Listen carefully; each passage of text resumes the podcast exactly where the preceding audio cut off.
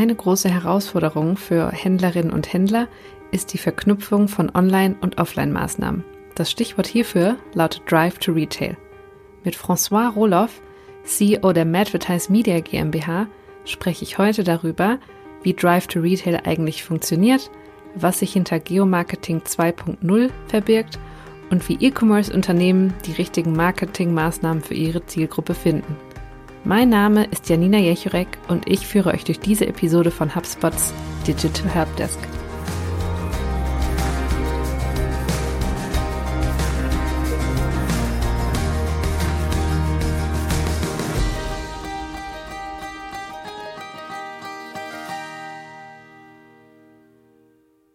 Hallo und herzlich willkommen zur heutigen Episode von HubSpots Digital Help Desk. Mit mir im virtuellen Podcast-Studio sitzt François Roloff. François ist CEO der Madvertise Media GmbH. Hallo François, ich freue mich sehr, dass du da bist. Hallo Janina, vielen Dank für die Einladung. Ich freue mich auch, dass ich dabei sein kann. Wir wollen ja heute über das Thema Drive to Retail sprechen. Ich bin auf jeden Fall sehr gespannt, weil das ist ein Thema, wo ich selber auch noch gar nicht so viel dazu weiß. Deswegen ist meine erste Frage an dich. Was bedeutet Drive to Retail denn eigentlich? Drive to Retail bezeichnet eigentlich nichts anderes als das Bewerben von Offline-Händlern mit dem Ziel, eine möglichst hohe Anzahl an Menschen bzw. möglichen Kunden über digitale Werbemaßnahmen in den Offline-Store, in den Retailer, in die Filiale eines Retailers zu bekommen. Diese Motivation findet über verschiedene digitale Gattungen statt.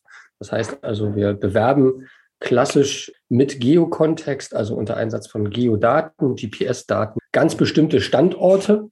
Und diese Standorte sind natürlich im besten Falle äh, Händlerstandorte beziehungsweise Stores oder wie auch immer sie ihre Niederlassungen nennen. Und es fokussiert ganz klar auf den Handel, hat aber insofern keine Eingrenzung, was den Handel angeht.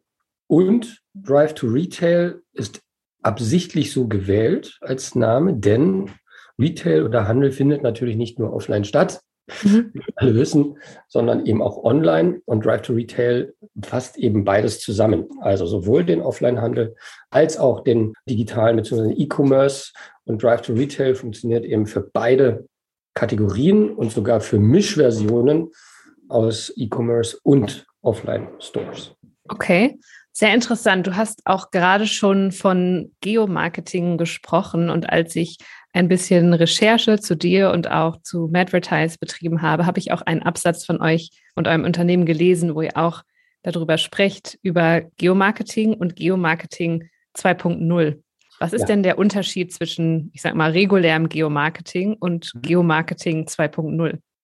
Also Geomarketing ist ja im Prinzip erstmal nur eine Form des Marketings, noch nicht mal spezialisiert auf eine bestimmte Gattung, die einen Bezug zu einer realen Anlaufstelle, also äh, beziehungsweise einem realen Geo, entweder Spot oder Gebiet aufgreift.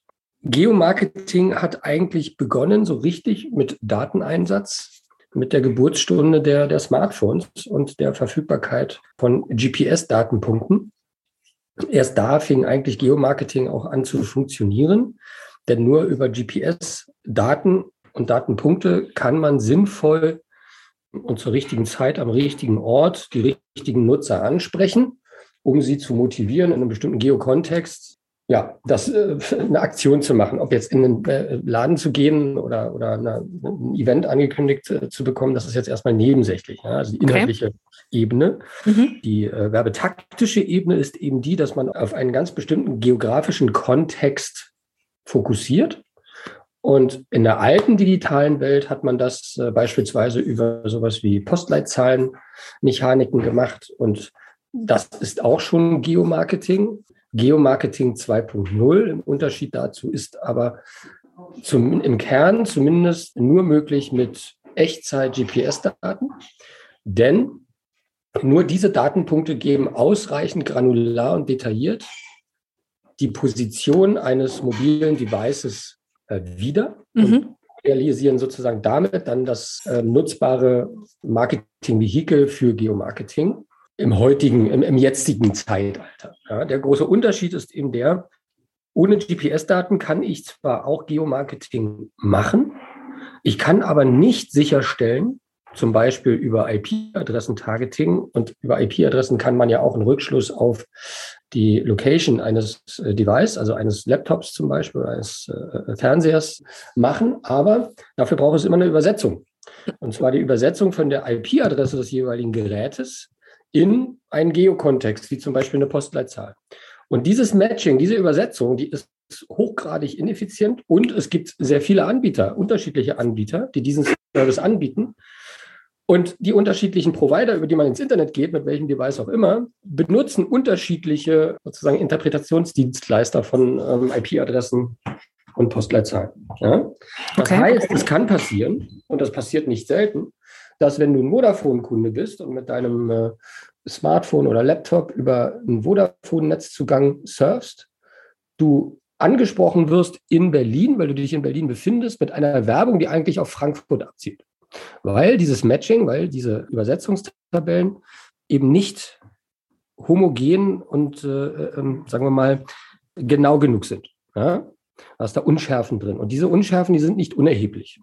Und in den letzten zehn Jahren, die wir das machen, Geomarketing 1.0 haben wir ja äh, tatsächlich begonnen vor über zehn Jahren, haben wir immer wieder festgestellt, dass zwischen ja, 2% bis hin zu 20, 30 Prozent von digitalen oder mobilen Kampagnenvolumina einfach falsch getargetet bzw. ausgeliefert wurden, weil genau diese IP Adressinformationen eben keinen hundertprozentig sicheren Rückschluss auf einen Geostandort geben. Ja. Und daraus ist eben auch der Need entstanden oder die Idee entstanden vor Jahren schon ähm, mit den GPS-Daten, die diese Devices natürlich mit Nutzerconsent übergeben können, ähm, sowohl in einem Ad-Request als auch im, im, im Background, so zum Beispiel aus äh, Wetter-Apps und dergleichen, diese Daten zu nutzen, zu analysieren und GDPR-konform oder DSGVO-konform zu speichern und so zu raffinieren, dass man daraus ja, nahezu 100% akkurate Location-Daten zur Interpretation bzw. zum Targeting erhält. Und gleichzeitig lernt man natürlich auf Basis dieser Daten auch viel über die Bewegungsprofile von Devices. Ja? Und genau diese Bewegungsprofile sind es eigentlich, die wir in unserer Plattform mit unserem Geomarketing 2.0 bzw. Drive to Retail 2.0 Ansatz implizit haben, nämlich, dass wir diese Background-Daten bekommen, sie interpretieren auf einer Plattform und visualisieren können für jeden Kunden, jeden Händler beispielsweise, wo seine Kunden zu welcher Filiale auch immer herkommen. Nicht wie die Besuchsfrequenz ist, aber sehr wohl, ob der Laden eher in ihrer sagen wir mal, Homebase-Gegend ist oder ob es an einem ähm, Arbeitswegepfad ist oder ob es äh, vielleicht eine Art Dayjob-Location ist, ja, wo man immer nur einen bestimmten Zeitraum pro Tag, fünf Tage die Woche ist. Und diese Daten können wir interpretieren, das machen wir über unsere Plattform und wenden genau das an fürs Targeting und das funktioniert sehr gut, da ähm, wir ungefähr zweieinhalb bis äh, drei Prozent an GPS-Daten pro Monat abbilden können, die ähm, Deutschland bzw. die Bruttoreichweite in Deutschland über Smartphones abbilden. Und das ist ganz spannend, denn damit äh, ist man schon relativ nah bzw. sehr nah an der Realität ähm, und kann das äh, ganz gut extrapolieren und eben fürs Targeting von digitalen Maßnahmen einsetzen. Das wäre jetzt auch meine nächste Frage gewesen. Das heißt, man kann als Händler oder E-Commerce-Tätiger quasi fast ja zeitnah sehen, wo sich potenzielle Kunden und Kundinnen befinden und da dann quasi zum Beispiel auch Ads schalten für den Zeitraum? Ist das quasi so, was genau. Geomarketing 2.0 mit Drive to Retail dann quasi verbindet? Ja, wobei Drive to Retail 2.0 im Speziellen hat eben die Eigenschaft, dass es nicht mehr nur darum geht, zur richtigen Zeit am richtigen Ort den richtigen Nutzer bzw. das richtige Device zu adressieren mit einer Werbemaßnahme, sondern auf Basis unserer Technologie und Einsatz von AI, Achtung, Buzzword, zum Beispiel Konkurrenzfilialisten. Ich mache ein Beispiel. IKEA, ein dankbarer Kunde auch für diesen Drive-to-Retail-Ansatz, hat natürlich unglaublich viele Filialen in Deutschland und hat aber gleichzeitig auch eine starke Konkurrenz mit XXL Lutz und Höfner und was auch immer. Und Drive to Retail 2.0 setzt eben voraus, dass man genau das analysiert ich bin IKEA, ich habe diese und jene ähm, Besucherfrequenz und möchte die verbessern. Ich möchte äh, ein bestimmtes Ziel erreichen, zum Beispiel 20 Prozent mehr Besucher durch meine äh, Werbemaßnahmen in die, in die Stores, in die Filialen bekommen. Und der smarte Ansatz dabei ist, zu schauen, okay, was ist denn mit der Konkurrenz? Wo ist die Konkurrenz? Wie ist die frequentiert? Beziehungsweise wie können wir die Menschen, die bei der Konkurrenz ein- und ausgehen, wie können wir die motivieren oder ansprechen und wann und wo können wir sie ansprechen, um sie eben zu IKEA umzurufen? Ja? Und dafür braucht es eben nicht nur die Geodaten im, im Hier und Jetzt, um zur richtigen Zeit anzusprechen, sondern es bedarf vor allen Dingen der detaillierten Analyse der ähm, Konkurrenzfilialisten und ihrer Besucherströme beziehungsweise Bewegungsströme. Ja? Und basierend darauf, auf diesem Erkenntnisgewinn, dann zu strukturieren, in welcher Frequenz und mit welcher geografischen ähm, Auslieferungsstrategie ich sozusagen die Nutzer motiviere, ihren Möbeleinkaufspfad zu verlassen. Bei Möbeln im Speziellen ist es natürlich in der Regel nicht so, dass man das irgendwie ständig macht, ja, ähm, irgendwie jede Woche im, äh, im Möbelladen unterwegs ist. Aber das funktioniert tatsächlich in diesem Ansatz auch für noch deutlich kompliziertere äh, Produkte, wie beispielsweise Autos. Ich glaube, jeder Mensch kauft in seinem Leben 2,3 Autos oder sowas. Also die Besuchsfrequenz der Autohäuser ist relativ gering, würde ich äh, unterstellen. Und doch funktioniert es eben ganz ausgezeichnet auch für Filialisten wie Autohändler. Ja?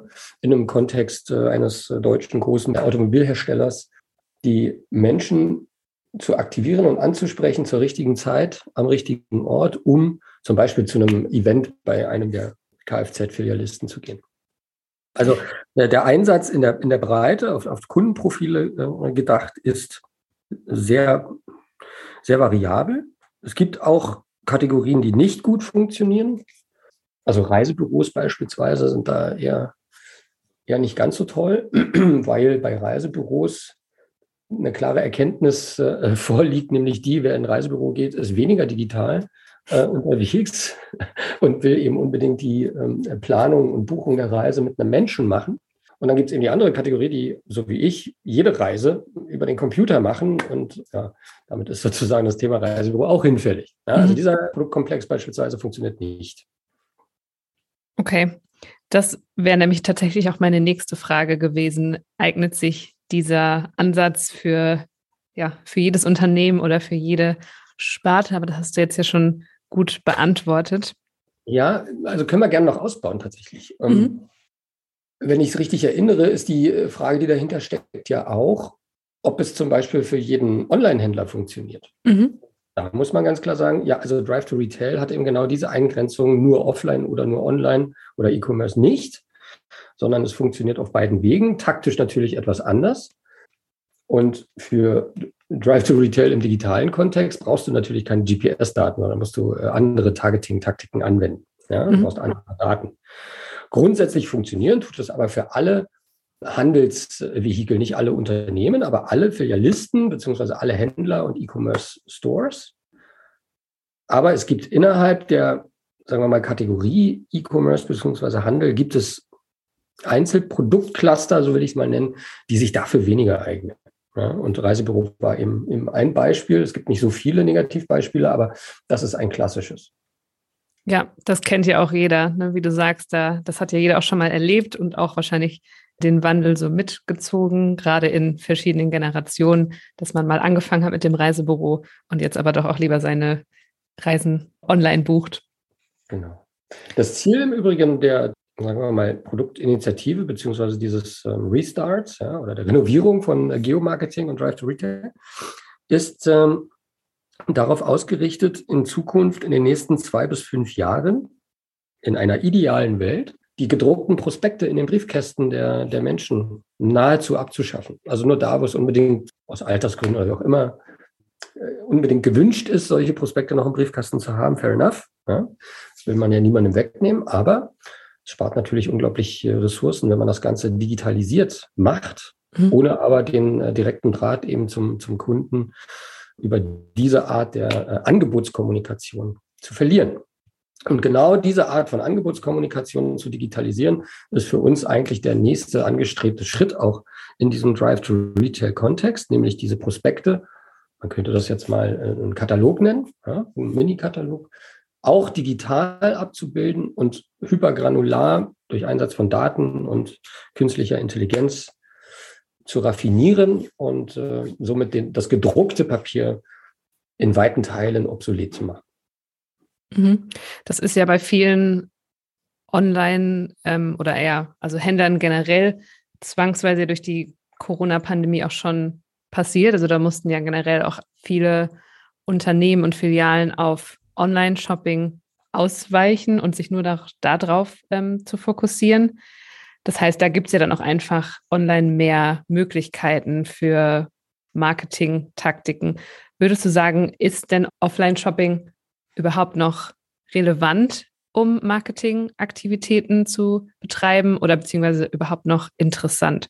Absolut, absolut. Ich denke, was viele vielleicht in diesem in der Zeit, in der heutigen Zeit, jetzt mal außerhalb von Corona, ne, das ist natürlich ein, ein externer Faktor, der uns allen ziemlich überraschend äh, und heftig aufoktroyiert wurde und wodurch Shopping äh, sozusagen einfach zeitweilig gar nicht mehr möglich war. Mhm. Shopping ist aber deshalb hochinteressant und relevant, weil es ein Erlebnis ist. Es geht ja schlussendlich beim Einkaufen nicht darum, rein, raus und mit dem gewünschten oder angestrebten Produkt irgendwie rauszugehen. Und es geht ja immer auch ums Browsen im Laden. Ja, ich sage ganz bewusst Browsen, weil das macht man eben am Browser genauso, wie man es im, äh, im, im, Store, im, im Fashion Store äh, durch die Regale macht. Ja.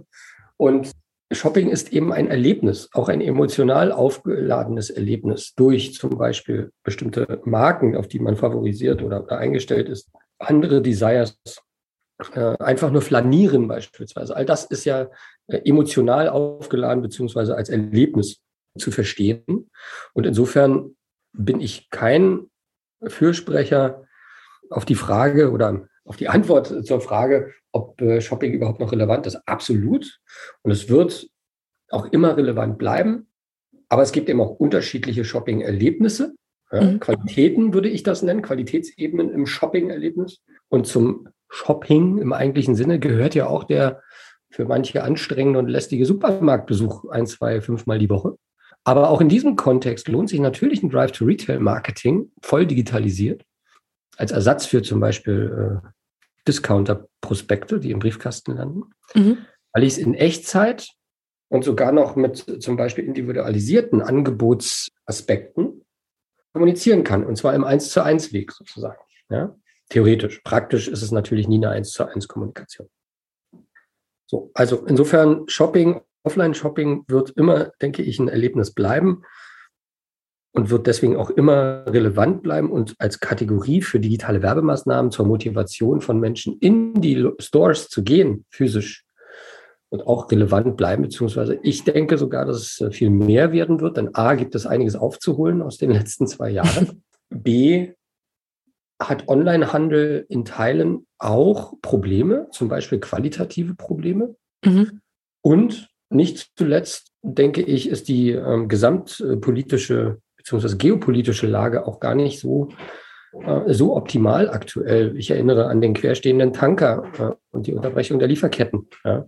ja. Äh, plastisches Beispiel. Ich habe ein Fahrzeug, äh, einen Firmenwagen geleast und habe ein Jahr auf den Wagen warten müssen aufgrund dieser Thematik. Oh, wow. Und nach einem Jahr, ja gut, das passiert, das ist jetzt äh, nicht das Problem, aber ähm, nach einem Jahr bekomme ich dann das Fahrzeug und bekomme zum Fahrzeug nur einen Schlüssel ausgeliefert, weil es ein Funkschlüssel ist und man eben zu wenig Chips hat. Also liefert man die Autos jetzt statt mit zwei mit einem Schlüssel aus und mhm. den Schlüssel irgendwann nachgeschickt.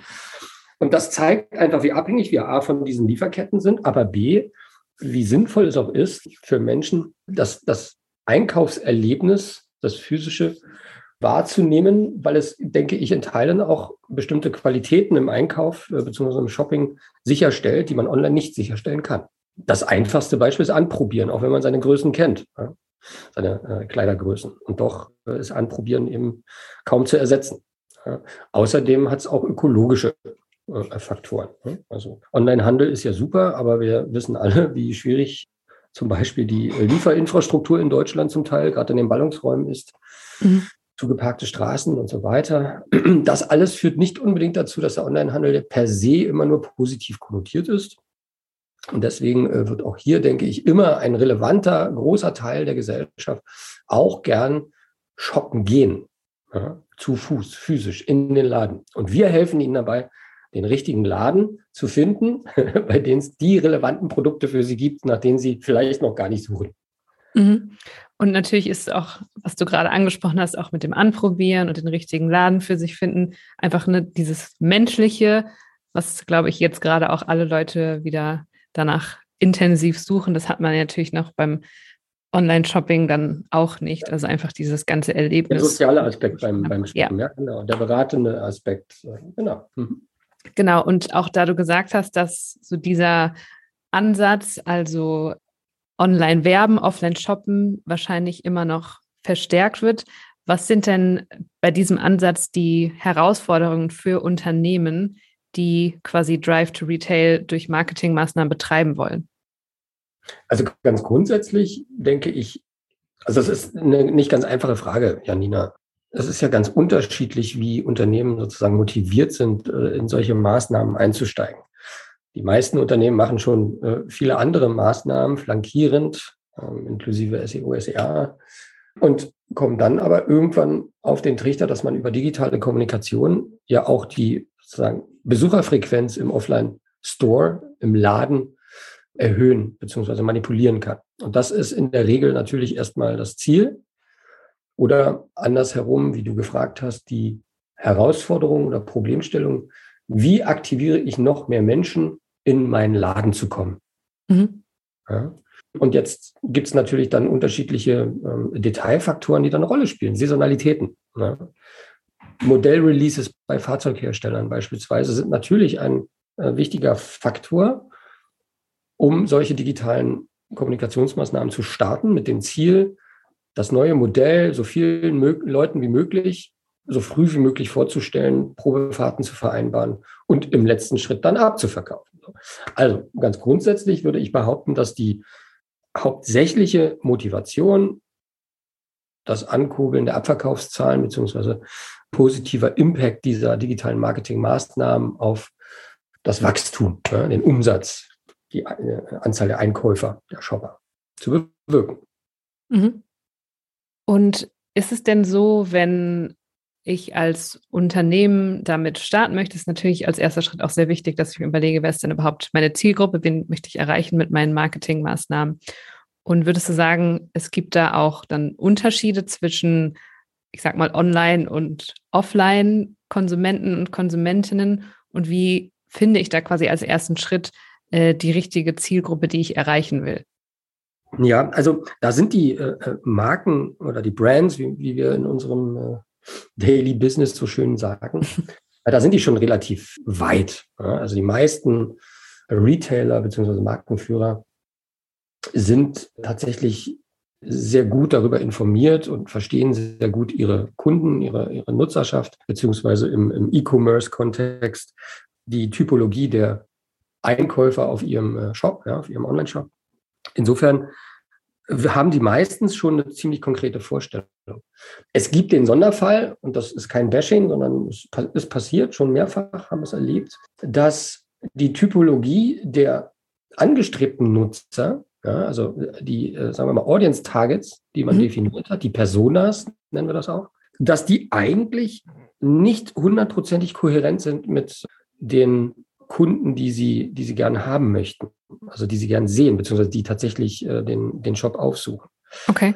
Und zwar hat das damit zu tun, jetzt tauchen wir ein bisschen äh, tief ein in die Marketingtheorie, dass es eben einen äh, Kundendesire gibt, also eine Zielgruppe, die ich anstrebe, ja, mit der ich mich sozusagen als Marke identifiziere, beziehungsweise meine Marke ist auf diese Zielgruppe anscheinend von der Intention her motiviert bzw. optimiert. Aber tatsächlich ist es so, dass die Personas, die dann wirklich shoppen, ja, die also die Produkte kaufen oder einen Bezug zur Brand haben, dass die eigentlich anders strukturiert sind. Zum Beispiel deutlich jünger sind oder unerwartet älter sind als das, was man als Targeting-Persona ausrufen wird. Und diese Dissonanz oder diese nicht ganz deckungsgleichen Erwartungen zwischen Target Audience und tatsächlichen Käufern oder Kunden passiert zum Beispiel dadurch, dass Marken altern und mit den Marken altern Kundenstrukturen. Mhm. Und manchmal ist es aber eben genau umgekehrt. Ja, also manchmal der Stork Schokoladenriese beispielsweise ist halt sowohl ein altes Produkt, eine alte Brand, als auch irgendwie ähm, ein hippes Produkt wieder seit, äh, seit ein paar Jahren. Ja? Mhm. Und dadurch verschiebt sich sozusagen ähm, die, die Kernpersona, auf die man eigentlich targetet und auf die man sozusagen seine Kommunikation ausrichtet. Und plötzlich ist da so ein Hipster-Aspekt mit drin, der auch einen wesentlichen Teil des äh, Abverkaufs, äh, aber wie, das ist eine völlig andere Targeting-Strategie ja, oder Persona. Und das passiert nicht selten. Gibt auch andere Faktoren, äh, warum das nicht deckungsgleich ist. Aber da muss man natürlich die Brands äh, selber genau, sagen wir mal, interviewen, verstehen. Und äh, in der Regel kann ich aber sagen, weit über 90 Prozent der Kunden haben eine sehr gute Kenntnis über ihre Desired Kunden beziehungsweise die Typologie ihrer Kunden mhm. und können daher sehr gute Vorgaben oder, oder Briefings dazu machen, wen sie ansprechen wollen. Und wir helfen ihnen dabei, die Nachricht, die sie übermitteln wollen, mit Hilfe unserer Technologie und Daten ja, zur richtigen Zeit, am richtigen Ort, in den richtigen Kontext beim richtigen Nutzer zu bringen. Mhm. Das hast du sehr schön formuliert. Und wenn wir schon über das Kundenverhalten sprechen, also online ist es ja immer einfach, die Customer Journey zu tracken. Also auch, wie findet mich jemand? Wie verhält er sich dann auch noch weiter nach dem Kauf, wenn er was in meinem Online-Shop gekauft hat? Wie ist Jein. das denn? Jein? Jein. Also du hast natürlich recht, dass das einfach war und vermeintlich einfach ist. Ist es heute aber ja nicht mehr ganz. Ne? Aus zwei Gründen. Ein technologischer Grund ist, alles, was auf Mobile passiert, ist schon mal schwieriger zu tracken. Mhm. Also alles, was auf iOS passiert. Wir wissen alle, dass im, äh, im Mobile-Kontext äh, der Safari-Browser Cookies schon mal per Default deaktiviert hat. Und damit ist genau diese Tracking-Strecke oder Journey eigentlich äh, unterbrochen. Ja? So, und jetzt haben wir ja mittlerweile im Kontext E-Commerce schon einen erheblichen Mobile-Anteil. Dir wird es ähnlich gehen und jetzt beide keine ganz alten Semester. Zalando Shopping oder was weiß ich, äh, P&C oder gibt mir noch eine Marke, ich will keine Schleichwerbung machen. Ne? Haben alle ganz, äh, so, die haben alle ähm, ganz äh, tolle Mobile-Apps, äh, Shops, die super funktionieren und die Apps sind ja aber äh, sozusagen ein geschlossenes Ökosystem. Du kannst aus den Apps nur als Owner der App selber noch was tracken. Mhm. Kannst es aber beispielsweise gar nicht anwenden fürs Targeting. Du kannst es also nicht umsetzen in Kommunikation. Ja. Es sei denn, der, die Marke, so wie Zalando beispielsweise, hat ein sehr großes technologisches Know-how, um genau diese Informationen dann auch wieder in Targeting und ähm, kommunikationsstrategische Maßnahmen zu übersetzen. Ja? Mhm. Das ist ja aber längst nicht flächendeckend so. Der zweite Aspekt äh, neben dem technologischen Break, so würde ich das nennen, ähm, ist eben DSGVO und die Anforderungen der DSGVO an die, äh, an die Tracking-Welt im E-Commerce, die eben den Third-Party-Cookie ja schon so gut wie abmoderiert hat. Alternative Lösungen gibt es derer viele ob jetzt irgendwelche äh, IDs oder wie auch immer, aber das Tracking wird zunehmend schwieriger. Insofern ist es eben nicht mehr so leicht, diese Journey abzubilden. Und umso wichtiger ist es, durch alternative Targeting-Methoden oder Methodologies, äh, sagen wir gern, also andere Logiken fürs Targeting heranzuziehen, die nicht auf der Identifikation eines Devices und äh, seiner Nutzereigenschaften dahinter ähm, zu beziehen, sondern eben stärker auf den Kontext, den Moment, den Geokontext zu gehen. Und genau das ist der Punkt, an dem wir einsteigen und sagen, ja, wir bauen Geokontexte, beziehungsweise mhm. wir planen mit euch, wir analysieren mit euch und planen mit euch im Geokontext digitale Kommunikationsmaßnahmen. Und kann man diesen Geokontext auch auf Offline-Maßnahmen übertragen? Weil wie ist das quasi, wenn man einen Käufer oder eine Käuferin in einer Filiale dann hat und hat sie zum Kauf gebracht und danach ist man ja quasi fertig erstmal mit dem Kaufprozess. Gibt es da auch Maßnahmen, dass man die Kundin oder den Kunden dann irgendwie noch weiter verfolgen kann und deren Aktivitäten oder sich noch Feedback einholen kann? Ja, also Maßnahmen gibt es da und, Möglichkeiten gibt es da viele. Je größer der Filialist, denke ich, desto komplexer sicherlich weil viele Daten, also große Datenmengen einfach zusammenlaufen. Die müssen natürlich auch systematisch analysiert und in zum Beispiel Kohorten oder ähnlichem organisiert werden, damit sie interpretiert werden können. Der Hook, um diese Journey weiter zu verfolgen, ist tatsächlich die digitale Verknüpfung zwischen sozusagen ein digitaler Link zwischen Offline-Handel und Welt und dem Kundendaten aggregieren. Ja? Mhm. Und das machen ja viele Händler, auch ein IKEA mit ihren eigenen Produkt-Apps, die gleichzeitig im Produktkatalog sind, Rabattvehikel sind und so weiter. Ein ganz wichtiger Hebel nach wie vor, wenn auch schon etwas in die Jahre gekommen, sind Gutscheine beziehungsweise Code-Aktionen. Ja? Also ob das jetzt nun Gutscheine sind oder Rabatte oder wie auch immer. Ja? Und darüber, wenn kannst du natürlich dann sozusagen zumindest das Erfolgstracking machen einer, einer Maßnahme, einer Kommunikationsmaßnahme. Ja? Aber du bist als, auch als Markenführer unter den Vorgaben der DSGVO sehr eingeschränkt darin, welche Daten du wie speichern darfst, zu welchem Zweck und anwenden darfst zum kommunikativen äh, Kommunikationszweck. Mhm. Das heißt, was mir auf jeden Fall jetzt bei allen Maßnahmen, über die wir gesprochen haben, sei es einmal auch Geomarketing und Drive to Retail, eines der, der wichtigsten Themen, mit denen man sich als Unternehmen oder im E-Commerce tätiger Händler beschäftigen muss, sind auf jeden Fall Daten. Das heißt, datenbasiertes Handeln ist da quasi eine Voraussetzung, oder? Absolut, ja. Mhm. Und wie genau unterstützt ihr Unternehmen noch dabei bei diesem datenbasierten Handeln? Kannst du da mal ein konkretes Beispiel nennen? Ja, gern mehrere. Ja. Ähm, ein, ein, ganz, ein, ganz, wichtiger ähm, Punkt, an dem wir schon einsteigen, ist die Unterstützung beziehungsweise ja, was schon Anleitung kann man sagen, der Kommunikationsmaßnahmen in zum Beispiel dem mobilen Kontext oder den Out-of-Home-Kontext. Ja. Jede Marke hat eine, eine, Kreativagentur, überlegt sich tolle Maßnahmen, eine Message, ähm, eine Bild- und, und Formsprache dazu und so weiter. Das ist immer alles ganz toll, das sind Riesenkonzepte, aber jetzt hast du auf dem Smartphone oder auf dem Tablet relativ wenig Platz, um im Zweifel zu viel Informationen in zu kurzer Zeit zu übermitteln. Mhm. Und genau diese Übersetzung beispielsweise braucht es schon äh, seit über zehn Jahren eigentlich, schon aus dem Desktop in den Mobile-Bereich. Du kannst keinen Superbanner oder kein Skyscraper einfach mal eins zu eins hernehmen, Copy-Paste und äh, dann in Smartphone-Apps ähm, ausliefern. Mhm. Aus mehreren Gründen. Erstens zu groß, zweitens zu schwer, drittens ähm, falsch positioniert, beziehungsweise dieses Ad-Format gibt es äh, vielleicht gar nicht, weil es eine App ist. In Apps ist so ein Format unüblich und so weiter. Also gab es ganz viele Faktoren. Und doch musst du ja aber sehr zentriert die Message rüberbringen. Ja? Und genau dieses, ich nenne das äh, diese Übersetzungsleistung, da steigen wir schon ein. Allerdings muss ich auch äh, gestehen, dass das in den letzten zehn Jahren sehr gut gelernt wurde, speziell im, äh, im digitalen Marketing beziehungsweise bei den Mediaagenturen und auch bei den Brands selbst. Ist man da schon viel, viel weiter mittlerweile? Das heißt, wir äh, nehmen wir an, wir arbeiten mit einem solchen Kunden, der da schon sehr weit ist. Dann hat er auch eine konkrete Vorstellung von seinen Targeting-Anforderungen und seinen Personas.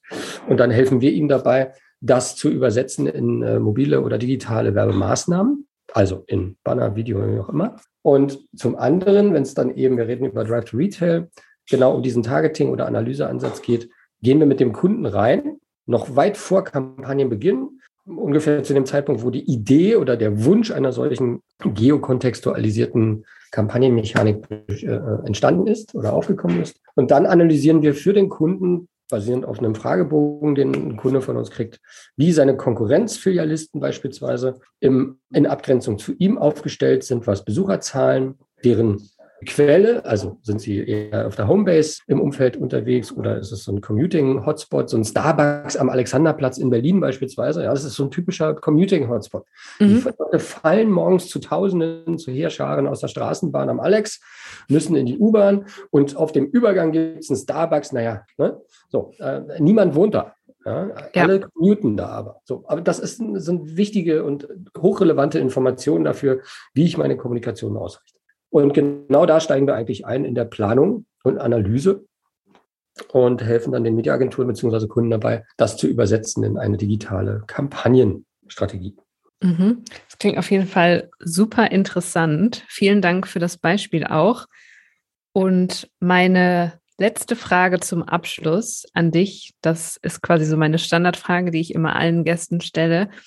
Hast du denn einen Tipp, beziehungsweise es können auch mehrere sein, für Unternehmen, die ins Drive to Retail einsteigen möchten?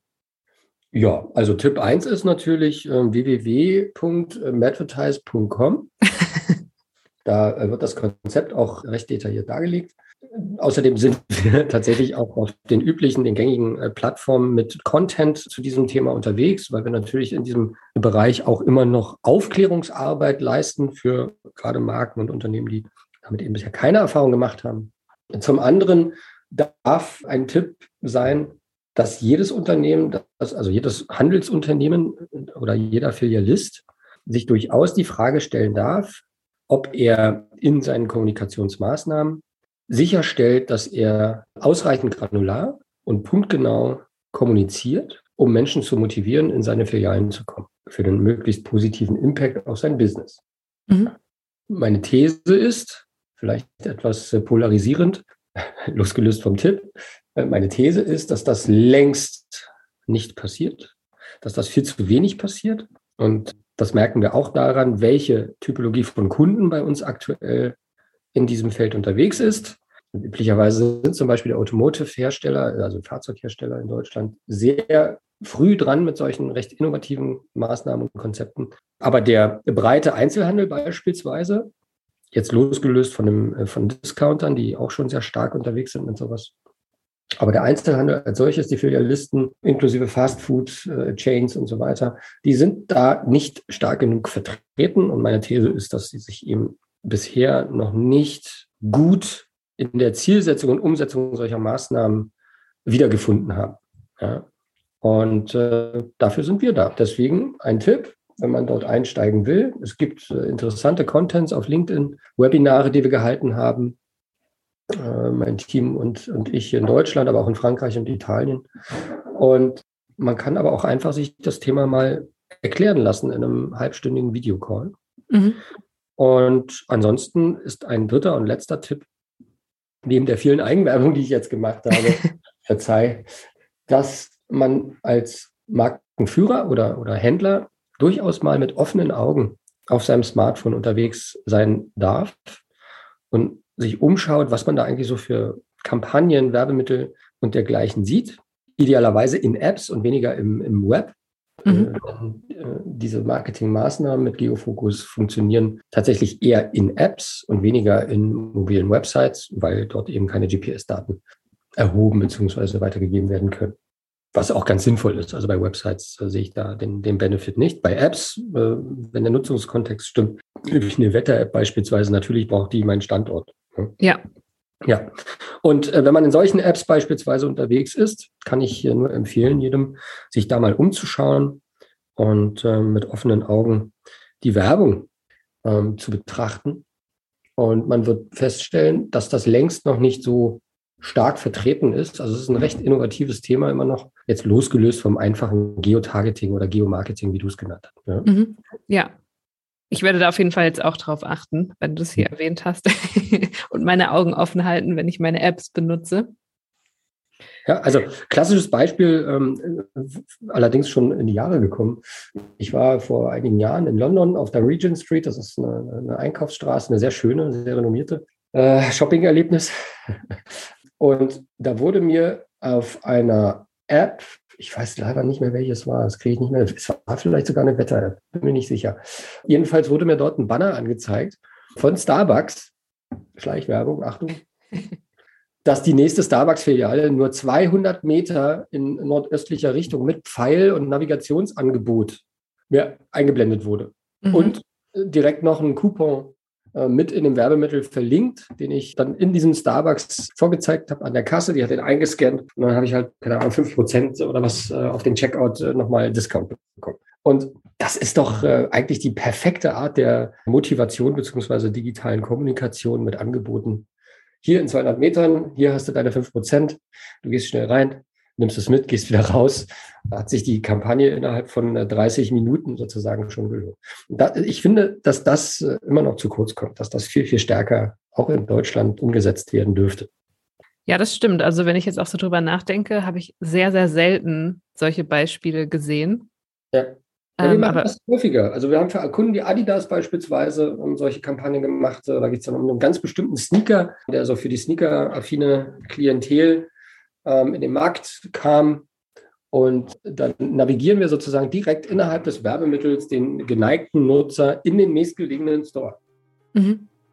Ja. ja, und ich finde, das sind auf jeden Fall auch so zwei Beispiele, wo man sich das nochmal sehr, sehr gut vorstellen kann, was man mit diesem Targeting und Geomarketing auch erreichen kann. Mhm. Ich genau. danke dir auf jeden Fall vielmals für deine Zeit, François. Es war ein super interessantes Gespräch. Ich habe sehr, sehr viel gelernt. Dankeschön, äh, sehr gern und äh, gern wieder.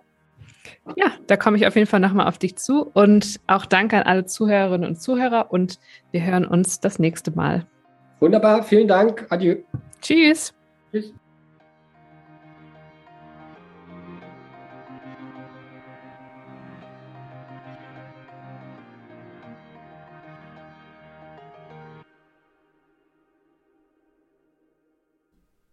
HubSpot. Wachstum mit System.